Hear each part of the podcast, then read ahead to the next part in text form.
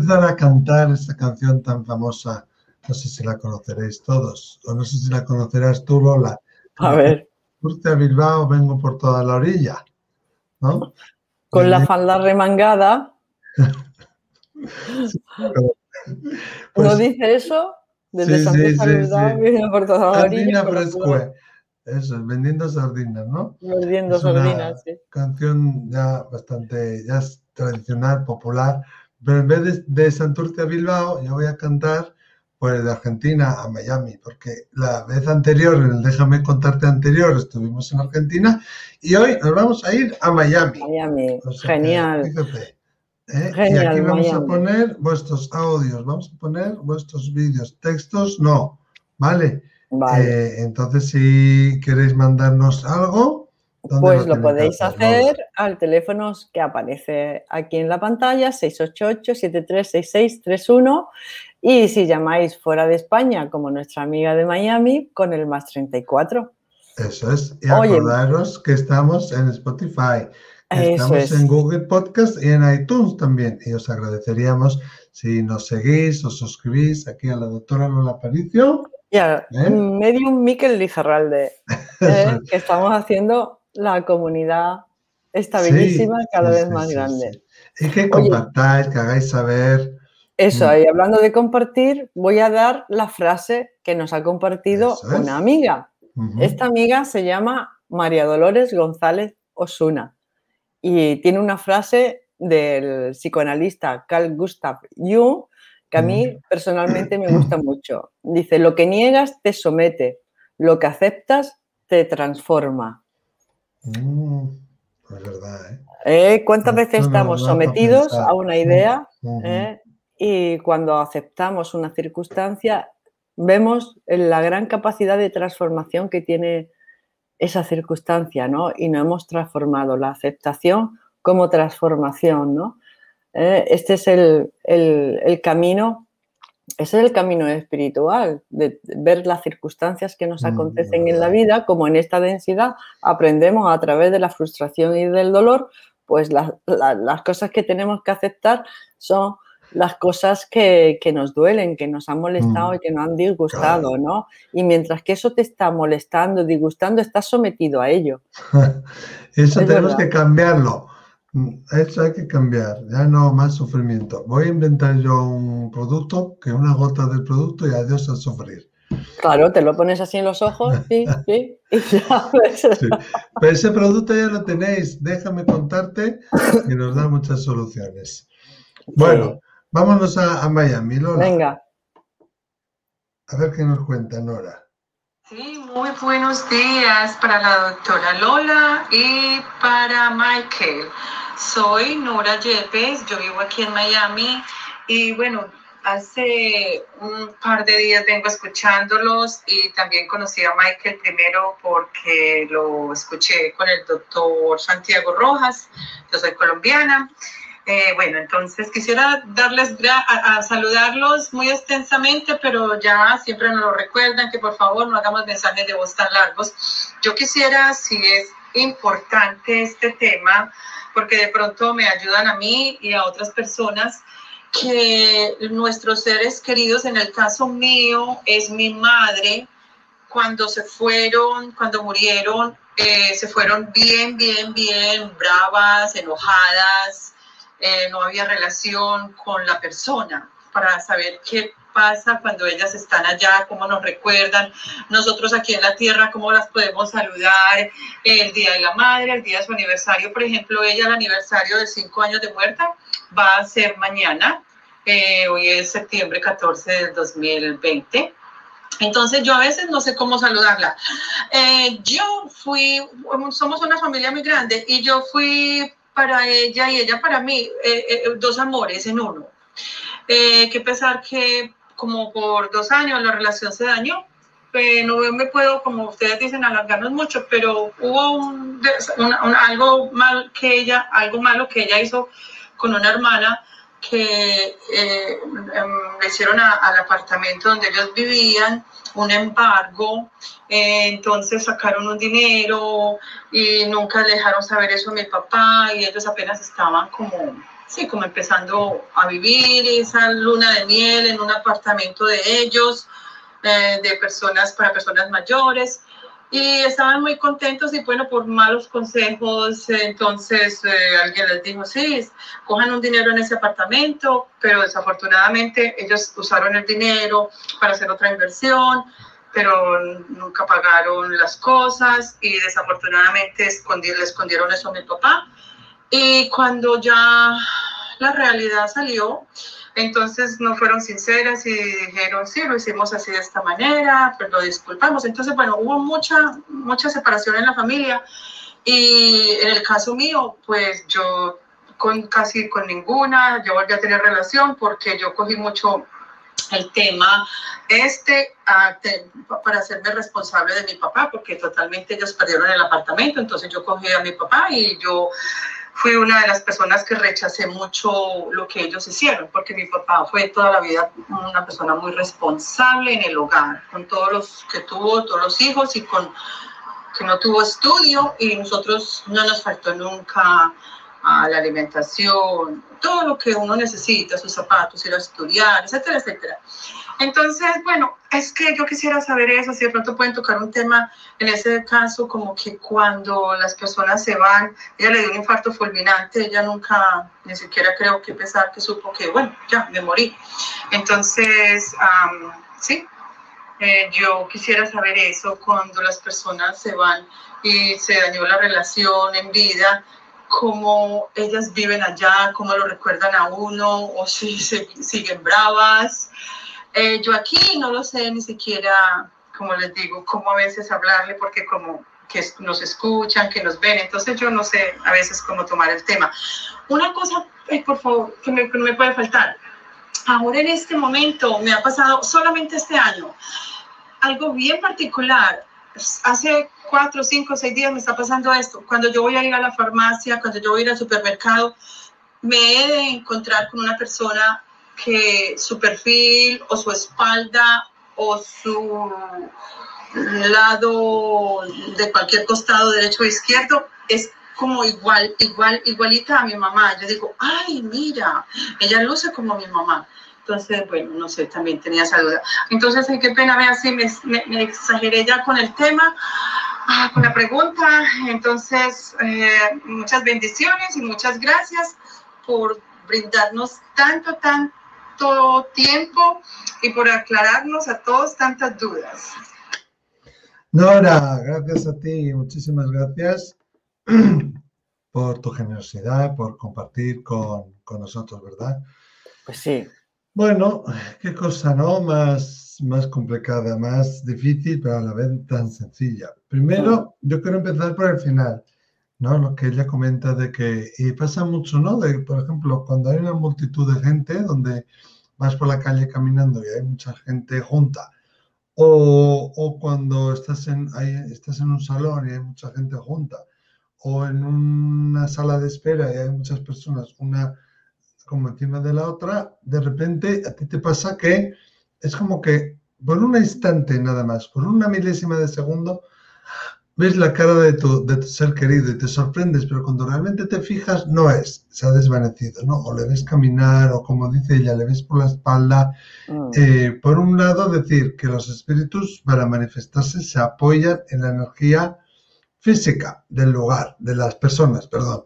Entonces, cuanto más personas, pues más fuertes suelen ser las manifestaciones de este tipo, de este tipo, porque hay miles que no hace falta que haya gente, ¿no? Por ejemplo, cuando hacemos una demostración en público, pues cuanto más concurrida sea eh, la sala, cuanto más numeroso el grupo, mejores suelen ser los mensajes, más mensajes hay, y es por esto, ¿no? Y este fenómeno es un fenómeno que se le llama shadowing, ¿no? O no sé cómo se diría en castellano, ensombrecimiento o algo así, ¿no? Como que de repente, por un instante, el espíritu utiliza como la cara de la persona para hacer como de lienzo y plasmarse ahí, ¿no?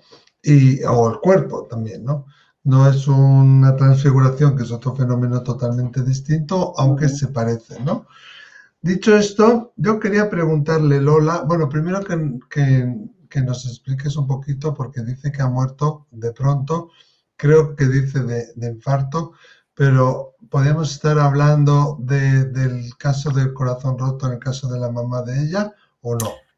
Mira, el caso del corazón roto es que se llama síndrome del corazón roto, es, cuando la persona tiene las manifestaciones de un infarto de miocardio, pero luego todas las manifestaciones de un infarto, pero luego se le mira el corazón y el corazón está sano, el corazón está bien, ¿no? Es ese impacto emocional, pero claro, eh, yo tengo el convencimiento de que antes de enfermar el cuerpo enferma nuestra mente y nuestra mm. emoción. Mm. Y solamente después de no haberle dado solución a esa emoción, a ese conflicto emocional, ¿eh? porque si no hay conflicto no hay enfermedad, tiene que haber un conflicto emocional, ese conflicto emocional colapsa en la materia física. Entonces, eh, según el, órgano que se afecte, esa es la emoción con la que hemos, con la que hemos estado lidiando y no hemos sabido elaborar bien. Por eso te lo preguntaba, porque aquí se ve un, claro caso de incomunicación y de tristeza. ¿eh? Y de tristeza, o sea, esa, tu madre, lo mismo que tú, ¿eh? estuvo sufriendo mm. muchísimo porque cuando a uno le colapsa el corazón ¿eh? con, un, con un infarto es porque lleva una, algo en el corazón te está doliendo. ¿Eh? Y el corazón también representa lo que es la familia, lo, mismo que la sangre, ¿no? Eso lo dicen, dice, somos hermanos de sangre, ¿no? La sangre, la sangre tira, refiriéndose a la familia. Todas las enfermedades que tengan que ver con la sangre tienen que ver con la familia y con, las relaciones familiares y el corazón es, la, es la base de toda la familia, ¿no? Eh, y, claro que tiene que ver, ¿no? Ese infarto fulminante y además cuando uno está preocupado por un hijo, cuando uno le ha, le ha dolido mucho una cosa, dice, me duele, es que la veo y me duele el corazón, hasta la palabra misma lo dice, te está doliendo el corazón y puedes colapsar en un, en un, infarto, pues claro que puede colapsar en un infarto. Pues claro, que sí. ser un atenuante, ¿no? Claro, sobre todo también cuando cuando esas emociones están desconectadas de tu mente, ¿no? Hmm. ¿Eh? O sea, que tú dices, no, pues te pones brava, como decía ella, ¿no?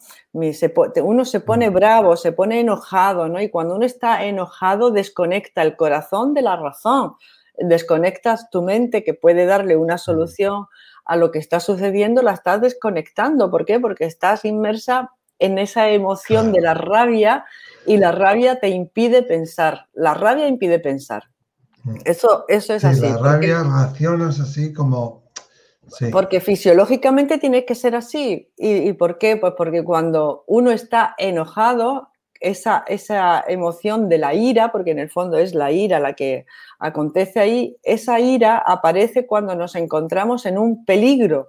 Eh, como animales que somos, hemos tenido que lidiar con muchos peligros y la misma supervivencia te hace que cuando tú tengas que eh, sobrevivir, puedes pelear o, huir. ¿eh? Y la ira te lleva a la pelea, mm, ¿eh? al enfrentamiento. Peleas para sobrevivir. Pero a cambio no puedes pensar, porque si te pones a pensar no reaccionas a tiempo y entonces no sobrevives. Con lo cual, en la ira, cuando te, enojas muchísimo, la razón queda desconectada. Fisiológicamente, ¿eh? queda, queda desconectada porque esa es nuestra fisiología, con lo cual es muy difícil cuando una persona está enfadada, eso lo sabemos todos, qué difícil entrarla, hacerla entrar en razón. No se puede, Hay que no se puede, hay que dejarla mm, que se le pase el enfado y dice, bueno, cuando se le pase el enfado, entonces ya podremos hablar con ella. Y es así.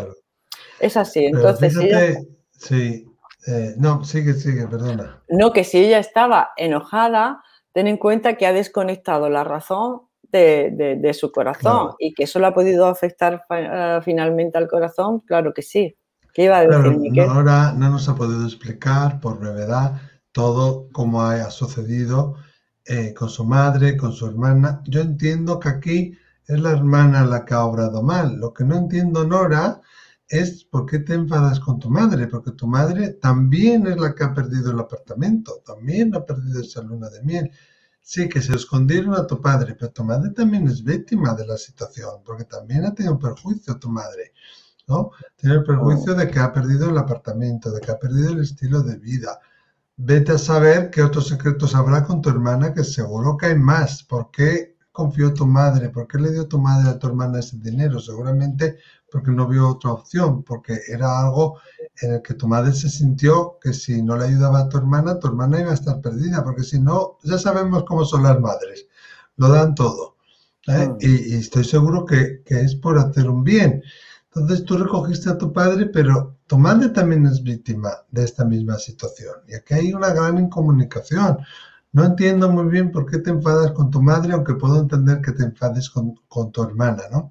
Porque tu madre es otra víctima más de la situación y ha tenido también las consecuencias, igual que tu padre, pérdida de, estilo de vida, pérdida de apartamento y, perjuicio económico, ¿no?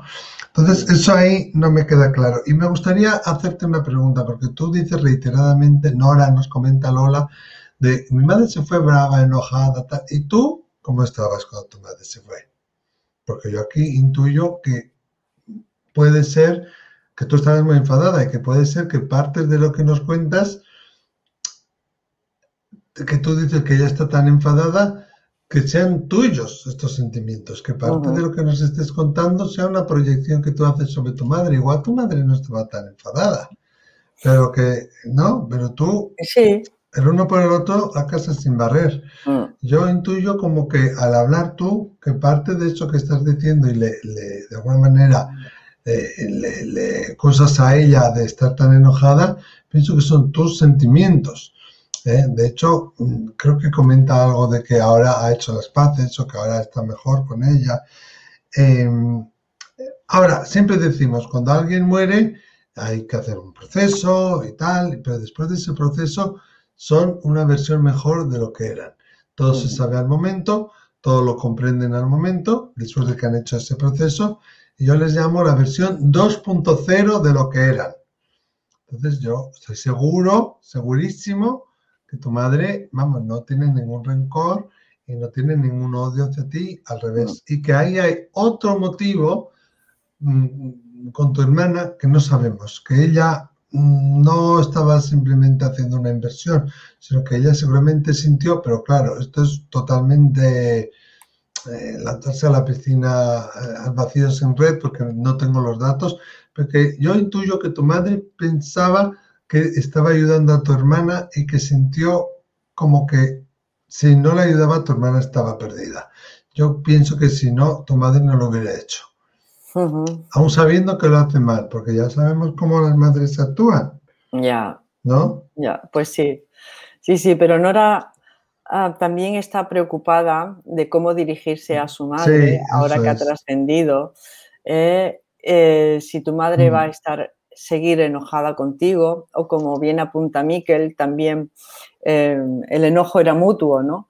Por ah, tu parte tú también estabas enojada con tu madre, eh, eh, todos los enojos que hay en la familia muchas veces por un sentido de protección y lealtad a la familia. Y secretos, secretos. secretos, pero esos secretos. Un claro de, secretos, pero muchas veces que esos secretos se están basando en querer proteger a la familia. Mm, ¿eh? o sea, yo quiero proteger a mi hermana, la madre quiere proteger a la hermana para, para en fin, para no ser excluida del clan familiar, mm. ¿eh? porque a lo mejor necesitaba ayuda, en fin, que, las lealtades familiares son una, fuerza mm. mucho más, muchísimo. más, ¿no? Mucho más importante. Incluso los secretos se hacen para como mm. fidelidad del clan familiar para proteger a determinados. ¿Eh? en, el fondo, todas las relaciones que, que están em, eh, pulsando en la familia, ¿eh? aunque tú veas que puedan ser de enojo, de rabia o de rencor, todo eso, pero en el fondo son lazos de amor, lazos de amor que hay mm. entre uno y otro para que no se sepa un secreto, para que no quede mal el fulano, para que no se le excluya definitivamente del clan.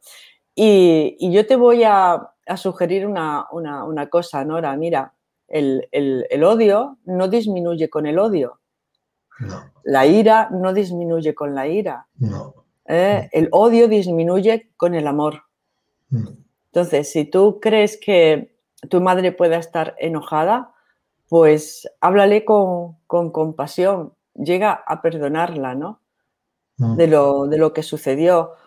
Eh, eh, puedes ponerte en su lugar, si te resulta, para que te resulte más fácil, ¿no? Decir, bueno, yo ahora soy mi madre y ahora tengo una hermana, tengo este marido, tengo esto, ¿no? ¿Cómo hubiera reaccionado yo?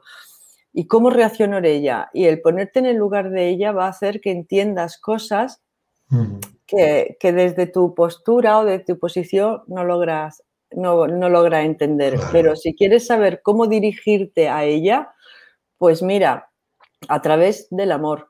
Recuerda cuando ese amor que teníais la una con la otra, que erais como una. Tú lo sabes. Esa- es- ese amor que lo dices también en el audio, que os Mm. teníais la una a la otra. Ese, eh, el, el amor no acaba. ¿eh? Mm. La ira puede terminar, el odio puede terminar, pero el amor no termina. El amor no se acaba, el amor siempre queda ahí y la persona que ha amado a la otra, ese lazo de amor es el único que realmente permanece de este plano, pasa al otro plano. Por Ya mucho explicado- enfado que haya, el amor siempre perdura, siempre El- vence. El amor siempre vence, el amor nunca se acaba, el amor es lo, de lo que está constituido el, el universo, las partículas se unen, el amor es la Mm. unión, eh, el odio es la separación. Y si Pues sí. vemos todo lo que existe, todo lo que existe es debido y gracias a que las partículas se han unido. Si estuvieran cada una por un lado, esto no existiría. ¿eh? Hmm. Si el universo sigue persistiendo es porque están unidos la- las moléculas, las personas, unidos. ¿Y qué es lo que une? Une el amor, une el amor. Claro. Así que no tengas miedo Sí. en dirigirte a ella desde el No. corazón y desde el amor. ¿Eh? Y Ella ya- seguramente lo, lo vas a notar también, que se, se Claro que lo de va esa notar. misma manera. y se Mm. presentará de esa misma manera porque tú estás invocando a la época, tanto a ti como a ella, a la época en la que estabais juntas, en la época en Claro. donde os amabais. Recuerda esa época. ¿eh? Recuérdala cómo estabais. Bueno, pues esa es tu mamá. Esa es tu mamá, fuera de las circunstancias. Lo demás son cosas circunstanciales que han sucedido, arrebatos, enfados. ¿eh? Pero como ya he explicado al principio, el enfado, la ira y todo esto pertenece a este plano. ¿eh? Y es debido pues, a una serie de hormonas, al cortisol, ¿eh? para la supervivencia. Pero una vez que el cuerpo ha terminado, ya no necesitamos No. ese instinto de pelear o huir. No se necesita. Con lo cual, ya no hay ira en el otro lado. No existe Claro, la ira en el otro claro. lado, puesto que no tenemos un cuerpo que necesita sobrevivir. El cuerpo ya no ha sobrevivido, con lo cual ese tipo de instintos no se necesitan en el otro lado, Nora. Claro. Y yo siempre recomiendo, ¿no? Eh, Nora dice que ella celebra y le habla y le hace es. homenajes el Día de la Madre, que está muy bien, Muy bien. y el día del aniversario. Y se tiende a celebrar mucho el día del aniversario de muerte, recordar la muerte. Estamos recordando la pérdida, estamos recordando el dolor, estamos recordando el sufrimiento, y en este caso el enfado. Yo a todo el mundo recomiendo, vamos a celebrar la vida y por ende vamos a celebrar su cumpleaños. ¿Por qué no hacemos eso? Vamos a celebrar su cumpleaños. Esto es una Ujú. recomendación además para todos. Ujú. Lo hago con mi familia y la verdad que es maravilloso ir a celebrar, ir a disfrutar a un lugar que a la persona le gustaba, o a un sitio de desayuno, a un restaurante, O hacer una un pequeño comida viaje. que a ella le gustaba. Eso es, pero vamos a celebrar la vida y no la muerte, ¿no? Y así también es una manera de honrar mucho mejor y mucho más satisfactoria. En fin, Nora, desde Miami, Nora. espero que te hayamos podido ayudar. ¿eh? Daros las gracias a todos, a ti también en concreto por compartir con nosotros. Ya sabéis, seguimos ahí en Spotify, en Google Podcast, en iTunes y cada miércoles y cada sábado aquí, aquí en, En el YouTube. canal. Nada, muchísimas gracias y hasta el próximo. Déjame contarte. Un beso. Adiós. Adiós.